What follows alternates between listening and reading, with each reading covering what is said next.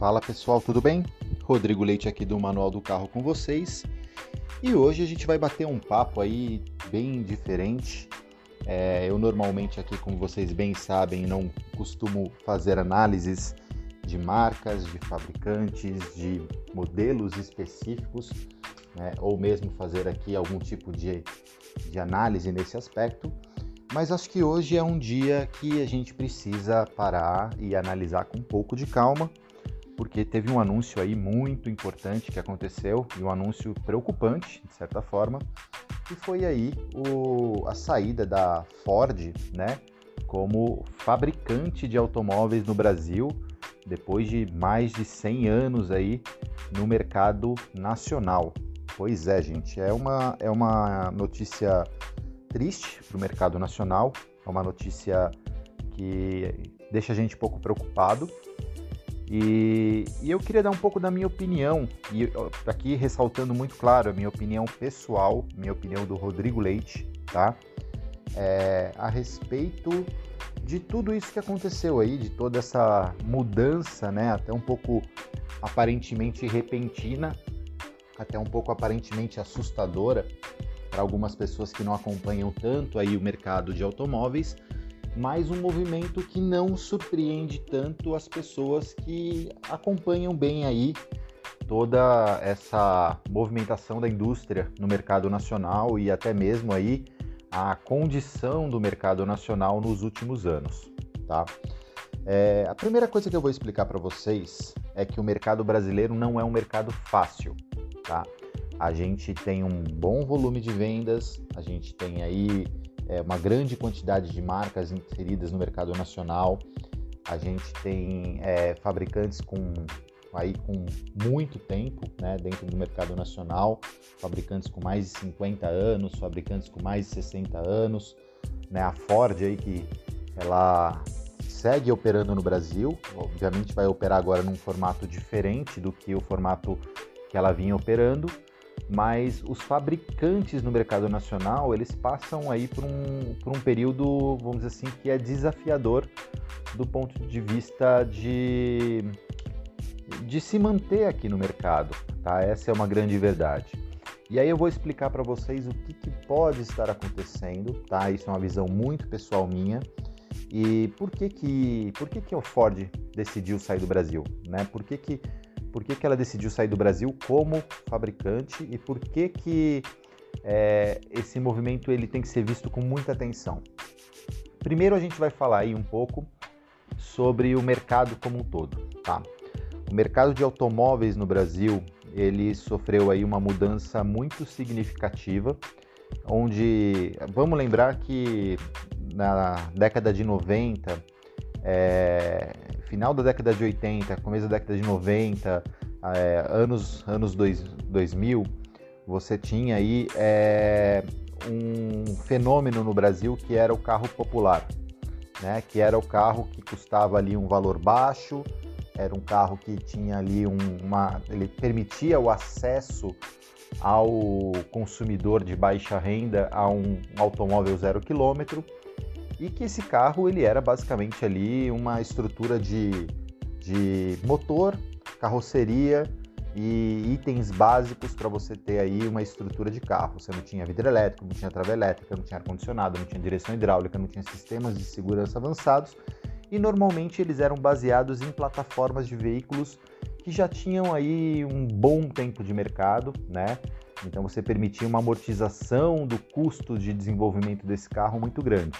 Então vamos lembrar lá, vamos voltar bem no tempo. Você teve ali o Chevette, você tinha o Uno, você tinha o Gol, você tinha o Fusca, você tinha o Escort, todos projetos antigos, todos carros aí que seu projeto era de década de 70, década de 80, alguns projetos até mais antigos como o Fusca, que é um projeto que é o original dele é da década de 40, 50.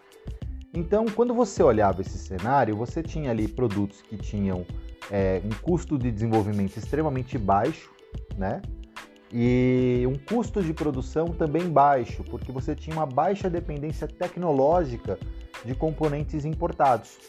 basicamente esses carros eram inteiramente produzidos no Brasil. Né? Você, no, pelo, pelo fato deles não terem tecnologia embarcada, você tinha basicamente ali a manufatura básica do modelo.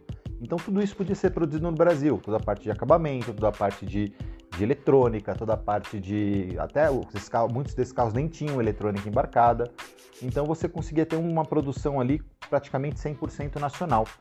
E isso você fica muito protegido é, de oscilação de moeda, de custo de, de, de matéria-prima é, e até da própria, da própria obsolência do mercado de, de produção de peças no Brasil.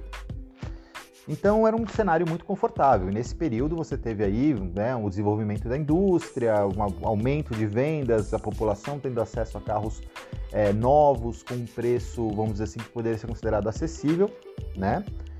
E só que isso foi mudando ao, ao longo dos anos. Né? Você teve aí uma, uma exigência é, não só do ponto de vista de tecnologia embarcada, né? como por exemplo a questão de segurança. Então o carro nacional ele teve que se tornar mais seguro, ele teve que, se, que ganhar mais equipamento, então o airbag e o ABS se tornaram obrigatórios. O próprio perfil do consumidor também ele foi mudando ao longo do tempo e ele passou a exigir aí motorizações mais modernas, ele passou a exigir tecnologia embarcada, então um painel digital, um sistema multimídia, é, e tudo isso, gente, agrega custo ao automóvel. Agrega um custo e é um custo substancial ao automóvel. Todos esses equipamentos que você vai instalando num carro, você vai agregando custos. E além disso, a concorrência é, na indústria nacional ela se torna muito alta. Por quê? Porque você tem vários fabricantes querendo entrar nesse segmento, é, entre aspas, de entrada, que ele foi ficando cada vez mais alto, né? cada vez mais caro ali o valor de entrada por conta dessa, desse aumento de tecnologia. E aí você começa a ter uma questão muito particular de cada um dos fabricantes. Vou dar um exemplo. Você tem fabricantes é, que têm é, fontes para desenvolver plataformas. Então você tem fabricantes, por exemplo, que têm um, uma forte estrutura de produção de carros compactos no, é, na Índia, no Oriente, é, e que conseguem amortizar o custo de desenvolvimento de um automóvel, que hoje é extremamente mais alto do que era há muitos anos, até por conta dessa desse aumento de tecnologia, aumento das regras de segurança, aumento das normas de emissões. Então, todo esse custo de produção que se tornou extremamente mais alto, você passa a dividir esse custo por várias unidades daquela fábrica. Então, por exemplo, se um fabricante ele produz um carro que é vendido é, na Índia, que é vendido na China, que é vendido na, na Rússia, que é vendido no Brasil, que é vendido na Europa, é, você consegue fazer com que aquele custo, que é altíssimo de produção, seja amortizado em diferentes mercados e com isso você consegue ter um produto que se torne competitivo. Além disso, você tem aí um outro aspecto que é quando um fabricante ele tem diversas marcas para poder dividir aí a, o custo de desenvolvimento desse produto. Então, quando você vê, por exemplo, hoje uma junção de uma Fiat com a PSA, é, e muitas pessoas às vezes olham isso de uma forma até brincando, criando alguns memes, algumas histórias, mas isso é uma questão de sobrevivência de mercado. Então você vai pegar aí, um, vai desenvolver uma plataforma de carros compactos. Essa plataforma de carros compactos você vai aí abranger uma gama muito maior de veículos, ou até mesmo motorizações. Você vai abranger uma gama muito maior de veículos com um mesmo projeto de base, tá? E isso, você tem esse caminho e você tem um caminho de você ter muitos modelos que utilizam a mesma plataforma. Vamos dar aí um outro exemplo, a, a Volkswagen, que ela tem a plataforma MQB, que ela consegue aí fazer é, uma gama muito extensa de produtos usando uma mesma plataforma modular que você permite aí ter diferentes é, carros e isso você amortiza custo. Você diminui o custo de desenvolvimento, que é um custo altíssimo, e você viabiliza aí projetos é, de diferentes perfis para diferentes mercados. Então, chegamos aí a alguns pontos. Você percebe que tudo isso que eu estou falando aqui, a gente está falando de custo. Então, é o custo da tecnologia, é o custo do desenvolvimento do automóvel como um todo. O carro se tornou mais caro de se desenvolver. Então, ou seja, cada vez mais que a gente agrega tecnologia, que a gente agrega segurança, que a gente diminui emissões, que a gente aumenta espaço interno, que a gente aumenta conforto do carro, a gente é, torna esse carro mais caro no final das contas para o consumidor, porque todas essas tecnologias têm preço, têm custo, e isso custa caro. Tanto que hoje você pode analisar o mercado nacional, a gente não tem mais hoje um carro zero quilômetro abaixo dos 40 mil reais.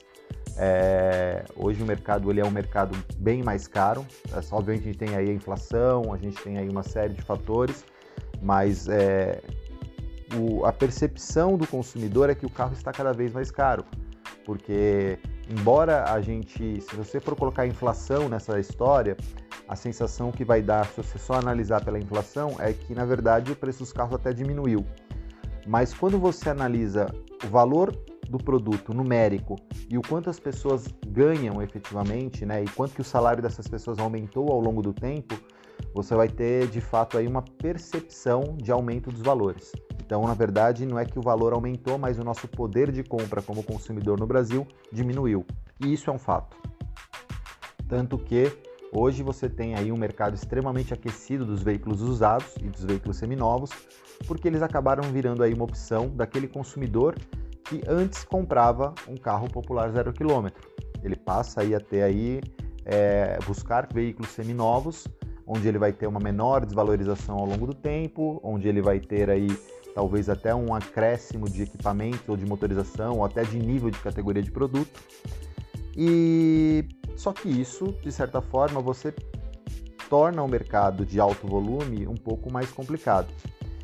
E lembramos aí que a gente está falando de custo. O custo mais caro de desenvolvimento do carro ele é a plataforma.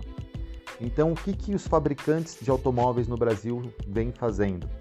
Vêm tentando agregar o máximo de valor possível a um automóvel para que esse automóvel se torne viável economicamente. Então você vê aí, por exemplo, os SUVs compactos, que são carros que são desenvolvidos em plataformas de veículos compactos. Então você consegue num carro que tem um custo de desenvolvimento é, de um carro compacto, você ter um maior valor agregado naquele produto para justamente você ter aí a margem de lucro do fabricante, você permitir que o fabricante sobreviva. E aí voltamos mais uma vez à nossa Ford. Uh, a Ford hoje ela fabricava basicamente três produtos no Brasil, tirando aí o Troller, que é um caso à parte que depois eu falo sobre ele. Ela fabricava o Ford Ka, ela fabricava o Ford Ka Sedan e fabricava a EcoSport.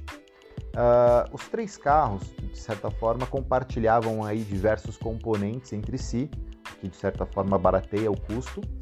Mas aí você tem uma outra questão em cima desses carros, que é justamente a, a não existência de uma continuidade desses carros do ponto de vista global. Por quê? Porque a estratégia da Ford em outros mercados ela é diferente da estratégia do Brasil. A Ford globalmente ela adotou uma postura de investir em SUVs, investir em picapes, né? E com isso, o desenvolvimento de veículos compactos, como por exemplo hatchbacks ou sedãs, ele praticamente deixou de existir.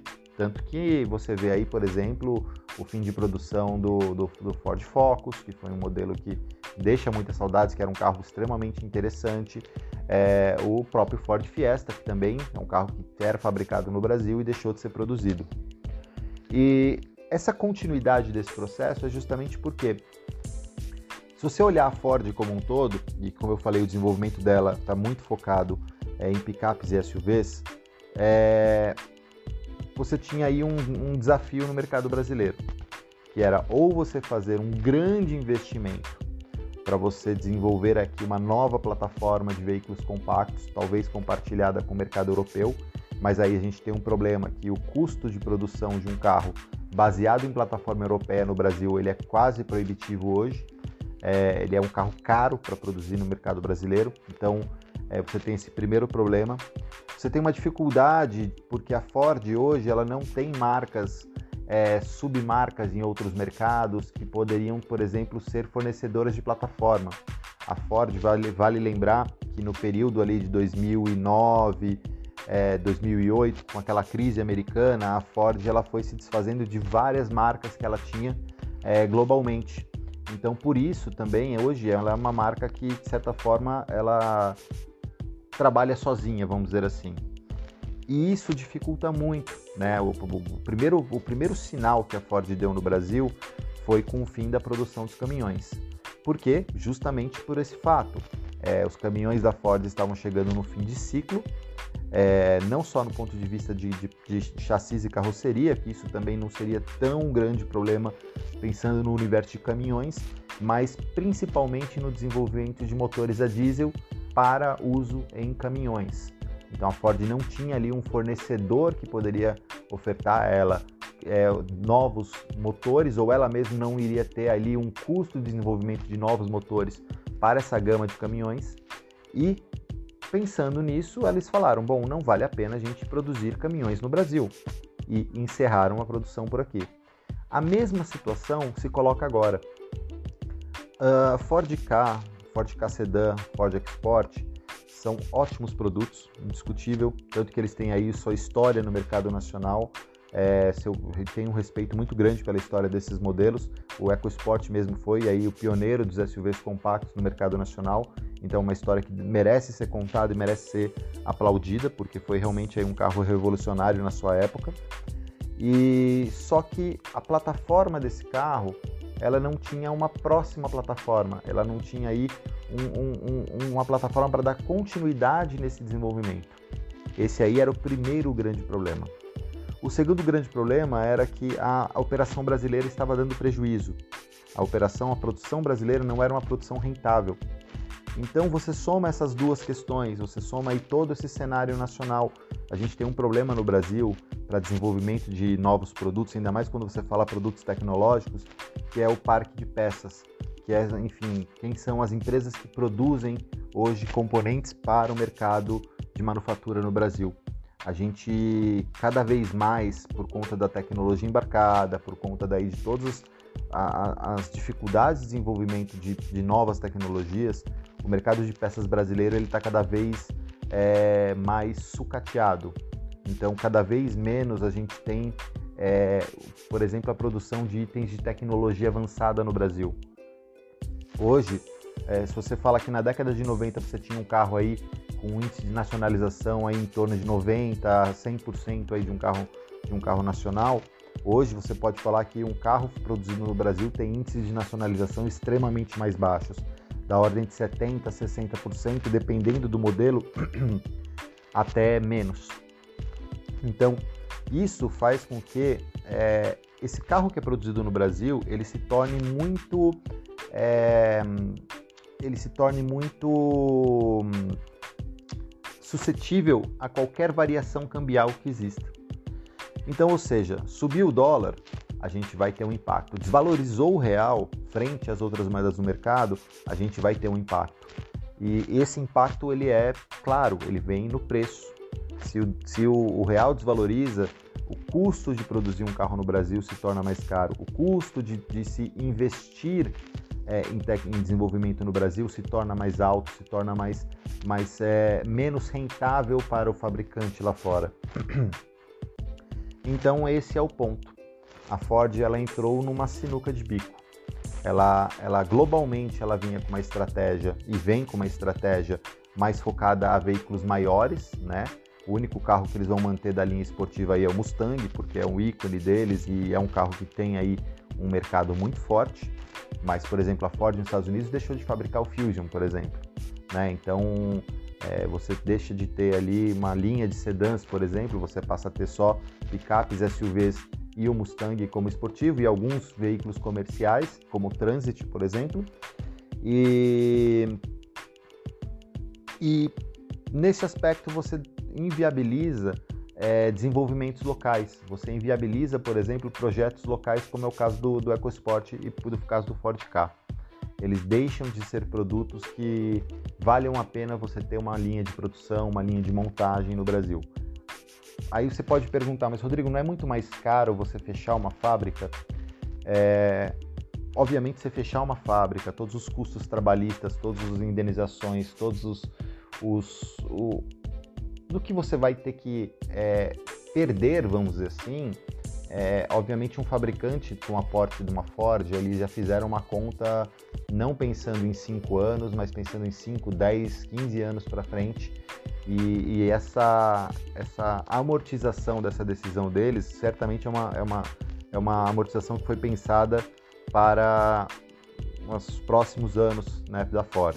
E obviamente agora a gente vai ter que olhar com muita atenção aí os próximos movimentos.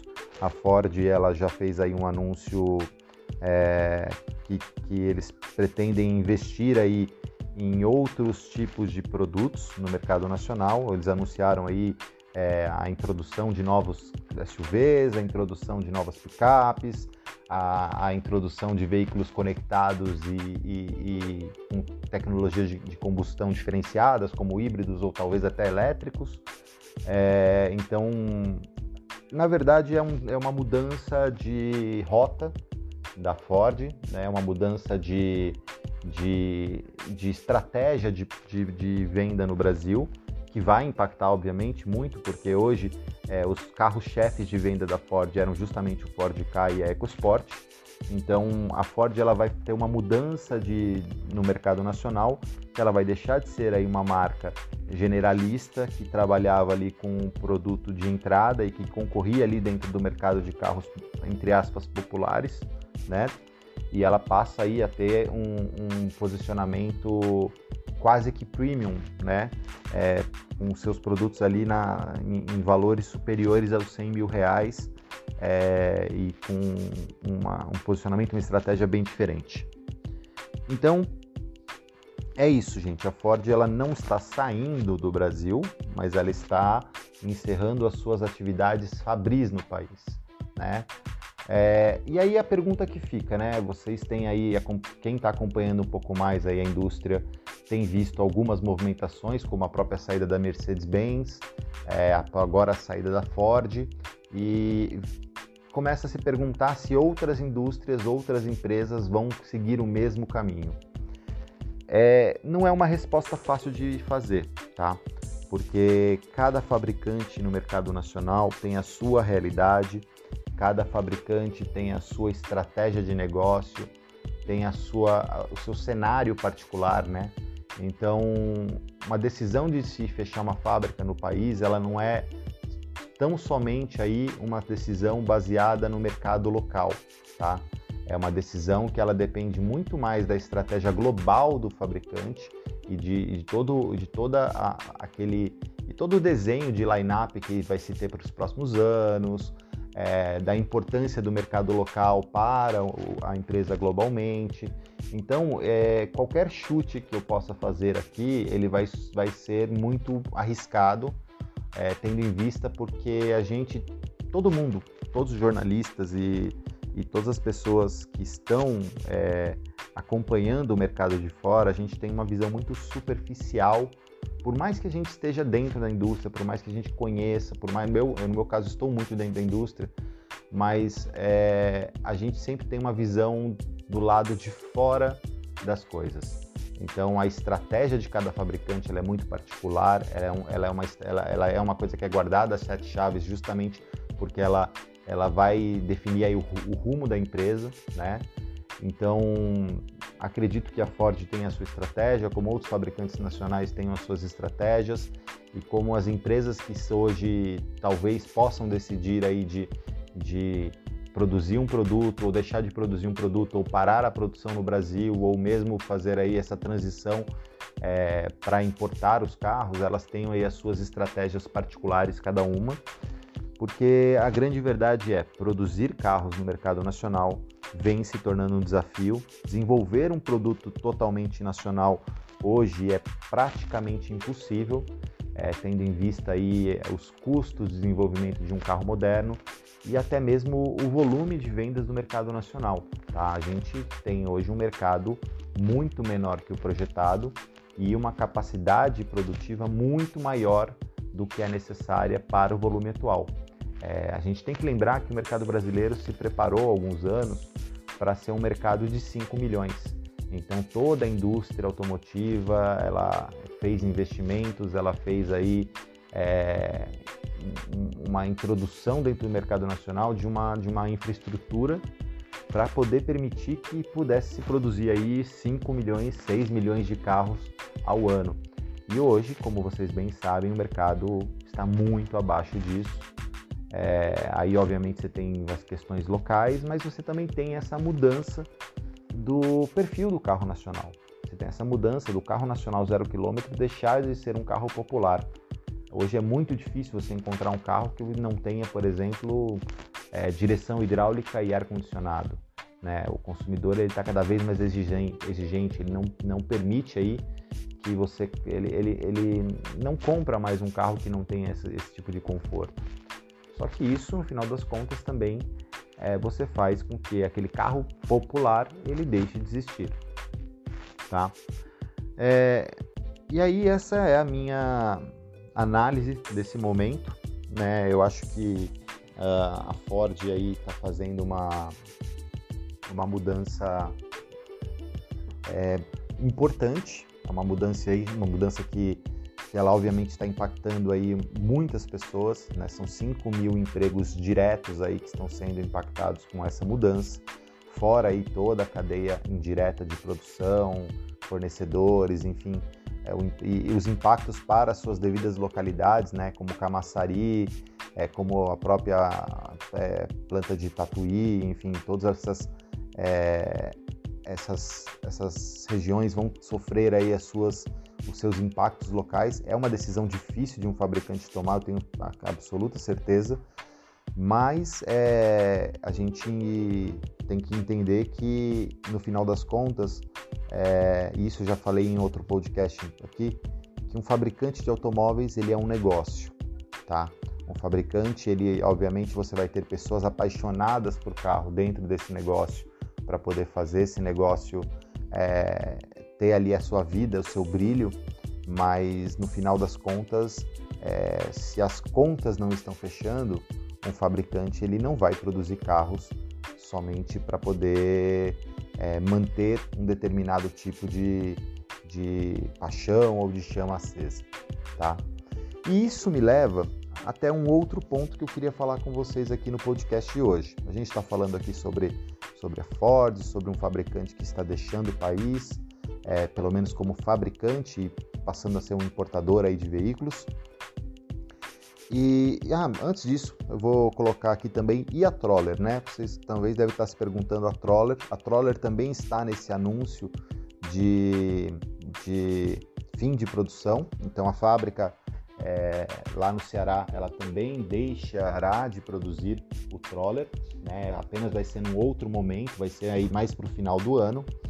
É, a Troller, ela também, ela, ela era aí uma marca da, da Ford que foi adquirida, é, eu não lembro agora exatamente quando foi feita essa aquisição, mas era um produto também que tinha aí as suas particularidades, né? Um carro que era apenas produzido no Brasil, um carro que utiliza um processo de manufatura que tem as suas dificuldades, que é no caso aí a fibra de vidro para a produção da carroceria. Então isso também gera aí toda uma série de dificuldades fabris e um carro que não tem desenvolvimento em nenhum outro mercado. Então, ou seja, é um carro que até dentro do, desse portfólio hoje que a Ford oferece, e no portfólio que a Ford pode vir a oferecer no Brasil, ele é um carro que pode, pode acabar ficando ali meio deslocado, né? Então, a não ser que algum outro fabricante se interesse por adquirir a, a Troller, que eu acho até um pouco difícil, é, não sei, isso aí vai ser, vai ser algo a ter que ser visto, né? Não, não, pelo menos a Ford não anunciou nada nesse aspecto. É mais uma marca também que deixa aí de produzir no mercado nacional. Bom, eu tinha falado aí das duas, né, da Ford e agora falando um pouco da Troller, mas eu queria também falar de uma outra fabricante que na verdade ela está retornando aí a sua produção no mercado local. Mas eu ainda tenho minhas dúvidas se essa fabricante ela vai efetivamente é, chegar a lançar os seus produtos. Eu estou falando da, da Puma. É, quem acompanha esse universo mais entusiasta sabe que a Puma vem aí fazendo uma série de carros protótipos é, do novo Puma, né? Que aí seria o, um, uma releitura do, do, modelo original, muito bonita por sinal. O projeto original é um projeto muito bonito. É, o desenho né, do, desse, desse, desse, desse novo modelo do Puma, toda a renderização inicial do carro ficou uma coisa espetacular, encheu os olhos do, dos entusiastas e todo mundo olhou para aquilo e falou: Nossa, quero ter um Puma desse, porque o carro ficou maravilhoso.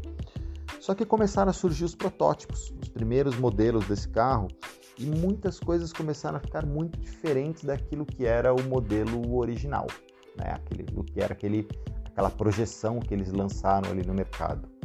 Num primeiro momento, a Puma aí, ela, ela reforçou né, que, esse, que essa, esses primeiros modelos eh, se tratavam de protótipos e que esses protótipos eles não tinham aí uma, uma questão estética, era muito mais aí pensados aí para desenvolver o chassi, para desenvolver a parte dinâmica do carro. Mas soou um pouco curioso é, você ter um gasto no desenvolvimento de formas, desenvolvimento de moldes, para fazer um carro que efetivamente não seria lançado no mercado. Né? Então você teve ali um primeiro desenvolvimento de um carro sem as portas, quase como um bug, que até recebeu bastante críticas aí por conta do desenho de para-brisa, mas aí também eles explicaram depois que era por ser o protótipo, eles estavam fazendo ali um, um, um carro que não tinha ali muitas fidelidades. E tudo bem, no primeiro momento, ok. Só que conforme os protótipos estão evoluindo, a gente vê que o desenho da carroceria já não está seguindo aquele desenho original do, do que era ali o, daquele desenho, né? Aquele conceito original que eles passaram e que venderam. Então você começa a ter ali uma série de mudanças. E toda vez que o carro recebe alguma atualização, e provavelmente tem demorado um pouco mais aí do que a previsão, esses desenhos têm ficado diferentes em vários aspectos. Posso estar enganado, pode ser aí uma percepção muito pessoal minha, mas é, às vezes a sensação que me passa quando eu olho um projeto nesse sentido, né, com tantas mudanças, mudanças de motorização, é, mudanças de desenho de carroceria desse, desse tipo, é que existe muito mais paixão envolvida do que uh, um plano de desenvolvimento estruturado e um plano de, de, de projeto né, assim, desenvolvido. Né? Então, onde você vai ter as etapas de validação, as etapas de, de, de, de, de testes, né? até para poder você ter aí os primeiros modelos chegando no mercado. A sensação é que tudo vai sendo feito ali por tentativa e erro, tá? Eu posso estar completamente enganado e até peço que caso alguém tenha aí uma, uma história um pouco mais elaborada em relação a isso, é, eu fico super tá aqui aberto para poder contar essa história. Eu acho que é, é super válido, né? até porque eu não sou o dono da verdade com essa informação, mas a percepção que vem passando é um pouco dessa, dessa construção é, que ela vai ali encontrando um problema, fazendo uma solução, encontrando um problema, fazendo uma solução, mas que não é muito usual da indústria. Né? A indústria ela, normalmente ela, ela, ela, ela gasta muito tempo ali no, na, no, no, planejamento, ela gasta muito tempo no desenvolvimento, ela gasta muito tempo na prancheta, né? antes de fato você colocar um carro para rodar. E você tem que estar com um projeto muito evoluído, com um desenho muito evoluído, com toda, toda a parte de ergonomia do carro muito evoluída, antes de você criar um primeiro protótipo. E isso é uma coisa que acaba é, deixando um pouco de, de, dúvidas ali de como que está sendo feito esse desenvolvimento do, do Puma. E aí tem uma coisa também que começa a se tornar um pouco é, preocupante, vamos dizer assim, né? Quando eles lançaram o Puma no Brasil, eles fizeram um anúncio de uma série limitada de 10 unidades, né, que está para ser entregues para os seus consumidores. Esses carros, segundo a Puma, eles estão é, sendo desenvolvidos. É, e que esses 10 primeiros carros seriam vendidos aí a um preço promocional de 150 mil reais. que é um valor elevado, considerando hoje nosso mercado é um valor similar aí de um sedã médio, com a diferença de ser um carro esportivo, um carro com design diferenciado, mas vamos lembrar, um carro de fibra de vidro e um carro com pouca tecnologia embarcada frente aí um carro de 150 mil no mercado. Mas tá certo, vamos lembrar um ponto importante: quem compra um carro desses esportivo, ele está comprando um sonho, ele está comprando ali um carro diferenciado. Então, muitas exceções são colocadas. Então, eu acredito sim que tenha um público que pagaria tranquilamente se um né, enxergando aquele carro pronto, e esse carro tiver aí uma, uma entrega de desempenho, um design diferenciado, efetivamente vai ter aí um perfil de consumidor que vai muito comprar esse carro. Mas o problema é que esse anúncio de 150 mil ele foi feito aí há cerca de uns dois a três anos. Eu não lembro exatamente há quanto tempo faz. E a gente está num cenário completamente de mercado diferente do mercado nacional. Os custos aumentaram muito, o dólar aumentou muito, é, os desafios aumentaram muito e considerando todo esse tempo de desenvolvimento, considerando aí todas as todas as ideias de que esse produto tende aí a, a, a trazer, eu acho muito difícil que um carro com essas características, produzido localmente, desenvolvido localmente, ele vá custar menos do que 200, 250 mil reais. Posso estar completamente enganado e espero estar enganado em relação a isso. Mas aí fica a minha pergunta. O consumidor ele vai pagar 200, 250 mil reais em um carro que, que é um sonho? Pode ser. Né? Como eu falei aqui em, naquele podcast do Gol de 119 mil reais, existem compras que elas são completamente focadas na experiência emocional. Então, para esses consumidores, eles vão ter ali uma experiência emocional. E é legal, você vai ter, obviamente, aí, sei lá, 10, 20, 30, 50 consumidores que são emocionais e que têm ali esse tipo de percepção. Mas quando você fala de uma marca de automóveis, que ela precisa ter aí um plano de longo prazo, um plano de desenvolvimento, uma estratégia de renovação de produtos, enfim, toda uma cadeia né, produtiva, um fabricante ele não, ele não nasce para desenvolver um produto e depois disso ele, ele deixar de existir. Né? O fabricante ele sempre faz um plano de desenvolvimento para que daqui a 5 anos, daqui a 10 anos ele crie uma nova versão, que ele traga atualizações no meio do caminho, que ele tenha ali um line-up que vá se expandindo. E considerando esse, esse pontapé inicial que a gente tem visto aí dessa retomada da, da Puma, é, é uma retomada que a gente olha com um pouco de calma né, para entender, tentar entender um pouco qual que é o modelo de negócio que eles estão querendo colocar para a Puma no Brasil. Até porque, se você for analisar o cenário em que a Puma existia no mercado brasileiro, era um cenário completamente diferente, a gente estava num mundo completamente diferente, onde você não tinha carros importados no mercado nacional, então os consumidores eles só tinham opções de comprar ou os carros nacionais ou carros fora de série, né? Carros importados eles não existiam no mercado nacional, então quem queria comprar um carro esportivo diferenciado acabava migrando para esse carro fora de série. Uh, e na década de 80, você criar um carro diferenciado era basicamente você ter um pouco mais de potência, era você ter um acabamento mais refinado, era você ter ali talvez, sei lá, um sistema de áudio mais aprimorado, né? Uh, por quê? Porque a tecnologia que existia nos carros daquela época era basicamente limitada a mais motores elétricos, como um vidro elétrico, uma trava elétrica, é, ou sim, um sistema de som mais, mais, mais refinado. Você não tinha aí a necessidade de construir outros sistemas, é, de ter sistemas de segurança, de ter crash tests, de ter é, uma série de outros desenvolvimentos, né? Só que a gente está hoje em 2021 e em 2021, onde a gente está falando de carros semi-autônomos, estamos falando de carros híbridos, estamos falando de carros elétricos, você está tendo uma nova geração de, de, consumidores que não se imaginará comprando carros a combustão ou carros com câmbio manual. É, isso são coisas que estão entrando em extinção, então futuramente vai ser basicamente carros elétricos com ou carros híbridos com câmbios automáticos, com sistemas de condução semi-autônoma. E isso deixou de ser uma coisa futurologia, isso já é uma realidade. Hoje, o consumidor que compra um carro de 200, 250 mil, ele já tem todos esses tipos de tecnologias à disposição dele.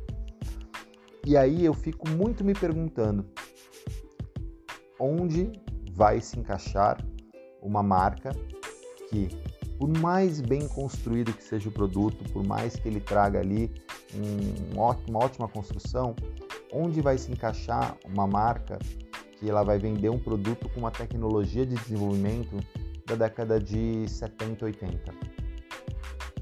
Pode ser que a gente está falando aqui de um modelo de negócio totalmente focado em entusiastas. Pode acontecer. Que ela, ela vai estar tá vendendo carros para pessoas que queiram uma experiência sensorial de um carro puro. Pode ser. Se eles desenharem essa estratégia e se tornar viável, pode ser que sim. Mas aí você vai ter um momento que eles vão esbarrar num ponto onde que pode ser que até a própria legislação local ela exija, né, é, para o volume que eles pretendem, a gente não sabe exatamente, um determinado nível de tecnologia embarcada. Né? Até quando eles vão conseguir vender esse carro dessa forma? E a grande questão é: vai ter espaço? Então, gente, esse daqui foi a Pensata de hoje. A indústria nacional hoje sofreu aí um, um, um baque grande é uma perda muito grande para a indústria nacional, uma perda muito grande para a, para a história da manufatura automotiva no Brasil. Né? É, a, gente, a gente que. Tá, eu que estou nesse meio aí há quase 20 anos é, e que torço muito para a indústria nacional, torço muito para é, a fabricação de produtos cada vez mais no Brasil, acho que é super importante eu obviamente fico muito triste em saber de uma notícia dessa. Então, por isso hoje até eu abri uma exceção aqui no podcast, é, que sempre falei para vocês do começo que a minha ideia aqui não é falar de marcas, não é fazer análises individuais de marcas ou análises individuais de mercado. É, mas hoje acho que dada aí a importância dessa informação, eu não podia ficar sem falar nada e eu não, não poderia ficar sem, sem contar para vocês aí um pouquinho da minha percepção sobre essa notícia. E caso vocês queiram ter um pouco mais de detalhes sobre isso, eu sugiro que vocês realmente vejam aí as notícias que estão. As notícias estão bem completas, falando de números, falando de, de decisões, com anúncios oficiais. Aqui basicamente é, um, é uma forma de passar um pouco para vocês aí uma percepção de alguém que acompanha esse mercado há muitos anos. Beleza, pessoal? Então esse foi o bate-papo de hoje. E se vocês tiverem qualquer dúvida, podem me procurar lá no meu Instagram, que é o manual underline do underline carro, ou mesmo aí pelo e-mail que vocês encontram na descrição do podcast. Beleza? Um grande abraço para vocês e fui!